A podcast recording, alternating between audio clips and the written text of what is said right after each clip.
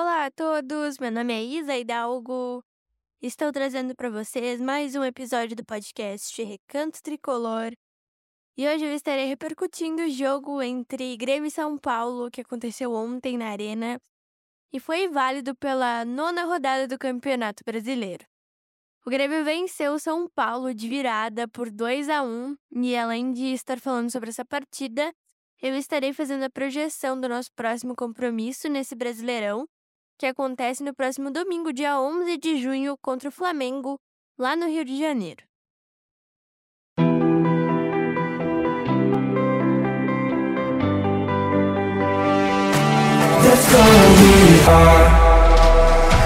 O Grêmio é a nossa vida, é a alegria do nosso coração.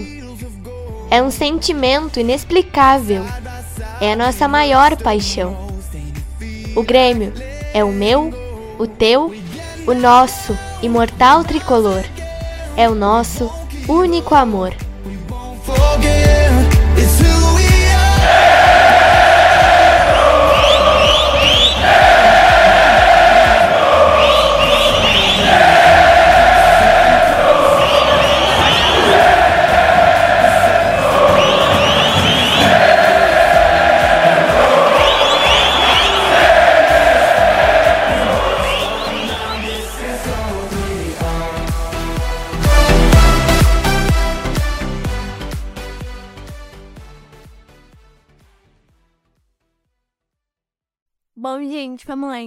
Começar esse episódio de hoje. Antes de começar a falar do jogo, né, dessa vitória do Grêmio, dessa quarta vitória consecutiva do Grêmio é, ontem sobre o São Paulo, né, eu queria falar um pouquinho, gente, de uma coisa muito legal é, que foi proporcionada, né, pelo, pelo Grêmio a mim e a outras pessoas também com deficiência visual.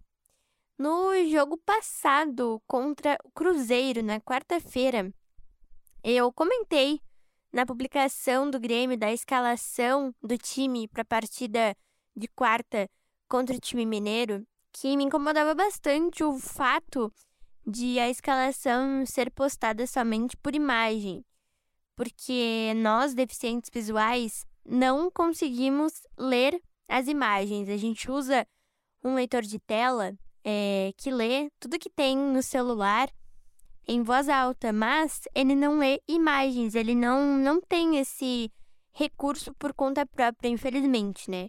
Então, para a gente saber o que tem numa foto, a gente precisa da ajuda de alguém ou que a pessoa que postou a foto coloque ali a descrição dela é, no post, né? E aí, muitas pessoas compartilharam esse comentário que eu fiz, é, porque é, é bem importante, né, gente, que o clube promova essa inclusão para que todo mundo possa ter acesso à escalação também, né, é, por escrito, não só por imagem, né? E, e se a escalação do adversário está por escrito e a equipe de arbitragem também, por que não a escalação do time estar por escrito, né? Muita gente compartilhou esse post que eu fiz, né, esse comentário teve grandes proporções né, de, de curtida, de compartilhamento, de visualização. E na quinta-feira, no dia seguinte, o Grêmio me respondeu, fiquei muito feliz com isso. O Grêmio me respondeu dizendo que já para a próxima partida colocaria a escalação por escrito. E ontem eu fui contemplada, gente, com essa escalação por escrito, com a hashtag para cego ver, né? Que é uma hashtag usada para que as pessoas com deficiência visual tenham acesso aos posts é, que são é, por imagens, né? A gente usa essa hashtag nas redes sociais, muito no Twitter principalmente, para que as pessoas consigam acompanhar, né? As pessoas com deficiência consigam acompanhar. E eu fiquei muito feliz, gente, de verdade, porque eu acho muito importante que os clubes de futebol, não só os clubes de futebol, mas todo mundo descreva as imagens, porque uma pessoa cega não tem acesso a isso. Então, eu tô, tô compartilhando isso aqui com vocês também, porque fiquei muito feliz com essa iniciativa é, do Grêmio de, de me responder, né, e de me contemplar e contemplar a outros torcedores também com essa escalação por escrita, se eu não me engano, só o Palmeiras faz isso, tá, gente? Só o, o Twitter oficial do Palmeiras coloca a, escala, a escalação por escrito e coloca a, a hashtag para cego ver. Então eu fiquei realmente muito, muito, muito feliz. Bom, agora sim, vamos falar do, do jogo entre Grêmio e São Paulo, então, que aconteceu ontem na Arena. E nós vencemos o São Paulo de virada por 2 a 1 Estamos no G4 do Campeonato Brasileiro com 17 pontos. Estamos nesse momento na quarta é, colocação do campeonato. A gente só não está na terceira posição porque o Atlético Mineiro tem mais saldo de gols que a gente. Então, por isso, o Grêmio está na quarta colocação, mas estamos no G4, o que é uma notícia excelente para o torcedor, né? O São Paulo saiu na frente ontem, o gol foi marcado pelo Caleri e foi um gol totalmente bizarro, né? Bizarro no sentido de que o Grando poderia sim ter defendido, era aquela chamada bola defensável, né? Mas enfim, infelizmente ele não não conseguiu pegar, o São Paulo saiu na frente e o Grêmio conseguiu um empate com o Cristaldo de pênalti e a virada veio com o Reinaldo. Isso tudo ainda no primeiro tempo. E no segundo tempo, o Grêmio já tomou uma pressão maior do São Paulo, mas conseguiu segurar e conseguiu sair da arena ontem com essa vitória por 2 a 1. Gente, ontem a atuação do Grêmio no primeiro tempo foi assim exuberante, foi espetacular, foi excelente. O Grêmio fez 60 minutos é, de jogo bom, né? 50 minutos do primeiro tempo e 10 minutos do segundo tempo. A partir dos 10 minutos do segundo tempo, o Grêmio já começou a cair um pouquinho de rendimento, já começou a tomar mais pressão do São Paulo. A gente teve que se segurar bem para não tomar esse gol de empate. E graças a Deus não tomamos e essa vitória veio. É a nossa quarta vitória consecutiva, né? Contando o Campeonato Brasileiro e Copa do Brasil. O Grêmio venceu o Internacional é, por 3 a 1 né? Depois vencemos é, no dia 27 de maio, o Atlético Paranaense, depois o Cruzeiro e depois o São Paulo, né? Ontem o São Paulo. Detalhe que esse jogo contra o Atlético e, e esse jogo também contra o Cruzeiro foi fora de casa, né, gente? Então, são vitórias aí importantes. Esse jogo contra o Cruzeiro que nos colocou nas quartas da Copa do Brasil. A propósito, falando nesse assunto, né? O sorteio da Copa do Brasil acontece amanhã, gente. E na quinta-feira foram definidas as outras duas vagas, né? São Paulo e Flamengo se juntaram aos outros seis times que tinham se classificado na quarta-feira e estão nessas quartas de final também. E aí amanhã a gente conhece nosso adversário e nosso caminho, né? Nosso chaveamento até a grande final da Copa do Brasil. Tomara, né, que o Grêmio se puxe e conquiste esse hexacampeonato que é muito importante. Antes disso, o Grêmio tem é, foco total no Campeonato Brasileiro, né, gente? Nesse mês de junho, a gente tem só quatro jogos: um fora de casa e três em casa. Ontem a gente já jogou um desses quatro, né, contra o São Paulo. Agora nós temos o Flamengo, dia 11 de junho. Esse jogo acontece às seis e meia e é o jogo mais difícil desse mês para o Grêmio, né? Depois nós temos dia 22, o América Mineiro em casa e no dia 25 Curitiba também dentro da arena. A gente vai ter uma pausa, gente, é, de cerca de 10, 11 dias por causa da data FIFA. A seleção brasileira tem dois amistosos contra Guiné e Senegal e por isso o campeonato vai dar uma paradinha bem, bem extensa, né? Comparado às paradas que a gente tem durante o ano, né, no calendário brasileiro. Então vai ser uma parada bastante importante para o Grêmio, né, para poder trabalhar bastante a equipe. Agora a gente tem a semana cheia para treinar. O Grêmio está de folga hoje, se representa só amanhã. Mas a gente tem a semana cheia para trabalhar para esse confronto com o Flamengo, que é bastante complicado, né? Ainda mais é que é lá no Rio de Janeiro, é lá no Maracanã, então é um jogo bastante difícil e eu confesso que eu estou um pouco nervosa, um pouco com medo não diria com medo, mas nervosa. Nervosa é a palavra. Estou um pouco nervosa para esse jogo porque eu não sei como é que o Grêmio vai se comportar, né? Nos últimos jogos a gente viu uma postura muito boa. Ontem, principalmente, a nossa atuação foi espetacular no primeiro tempo, no início do segundo tempo. Fiquei bastante feliz, bastante orgulhosa do Grêmio, né? Porque o desempenho que o time apresentou ontem foi realmente muito bom, apesar de ter tomado uma pressão gigantesca do São Paulo nos minutos finais ali do segundo tempo, né? ou melhor, nos 30 e quase 40 minutos é, restantes do segundo tempo, né? Porque o juiz deu bastante tempo de acréscimo. Deu ali, acho que, 9 minutos de acréscimo, se eu não me engano. Então, foi bastante tempo que o Grêmio tomou pressão do São Paulo, mas o Grêmio soube jogar no primeiro tempo e construiu essa virada de uma forma muito, muito bonita, né? Eu diria assim. Porque o Grêmio não sentiu o gol que sofreu. E aí a gente foi lá, buscou a, os gols, né? Esse primeiro gol foi de pênalti, o Cristaldo que bate pênalti muito bem. E aí o Reinaldo conseguiu fazer esse segundo gol numa pancada, foi assistência do Luizito. Então foi um jogo realmente muito bom. Foi um jogo para encher os olhos do torcedor.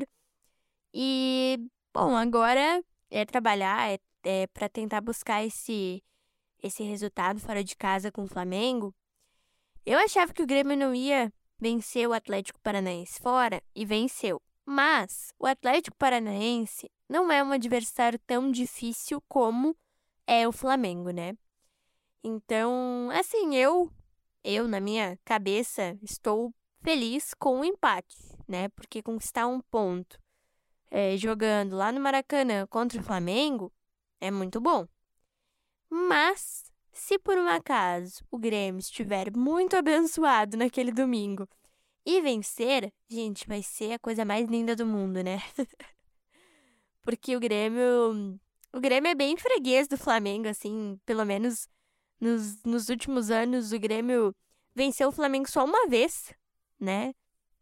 Se eu não estou enganada, o Grêmio venceu o Flamengo só uma vez. Isso eu conto a partir de 2019, tá, gente? Que foi aquele ano mágico do Flamengo, né? O Grêmio venceu o Flamengo em 2021 por 1 a 0 aquele gol do, do Borja, né? Lá no, lá no Maracanã. Mas o desempenho do time tá bom, isso a gente não pode negar, né? Os resultados estão vindo. Isso realmente é muito importante. O Grêmio está no G4 do Campeonato Brasileiro. Isso também é muito importante. Com certeza me deixa muito feliz e deixa a vocês também, né? Porque é isso que o torcedor quer. E a gente espera para domingo que vem que o time mantenha esse bom desempenho, apesar de que o jogo é contra o Flamengo. Mas a gente espera muito que o time mantenha esse desempenho, né? Talvez, gente, o Luiz Soares não jogue, porque ontem ele saiu mancando é, do, do gramado, né? Após o término da partida. E nas quarta-feira, perdão, na quarta-feira, é, depois do jogo entre Cruzeiro e Grêmio, o Renato revelou que o Soares estava jogando no sacrifício, que ele estava jogando com dores. Então, eu não sei se o Renato vai poupá-lo ou não para esse jogo de domingo contra o Flamengo. Para mim, gente, se o Soares estava jogando com dor, ele deveria ter sido poupado ontem. Porque o jogo com o Flamengo é muito importante e é muito difícil. O jogo de ontem também era difícil, só que o jogo com o Flamengo, para mim, é o jogo mais difícil que o Grêmio tem esse mês e um dos mais difíceis do ano, né? Então, eu acho que. Não que o Renato errou em ter colocado o Luizito. Mas se eu fosse ele, eu faria o contrário. Eu pouparia ontem e colocaria no domingo. Mas enfim, né? Vamos aguardar para ver se ele vai ou não é, jogar.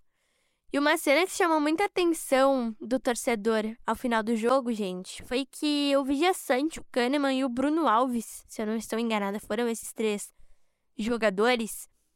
Ao final do jogo, gente, ficaram estatelados no campo. E isso prova muito a entrega que o Grêmio teve ontem, né?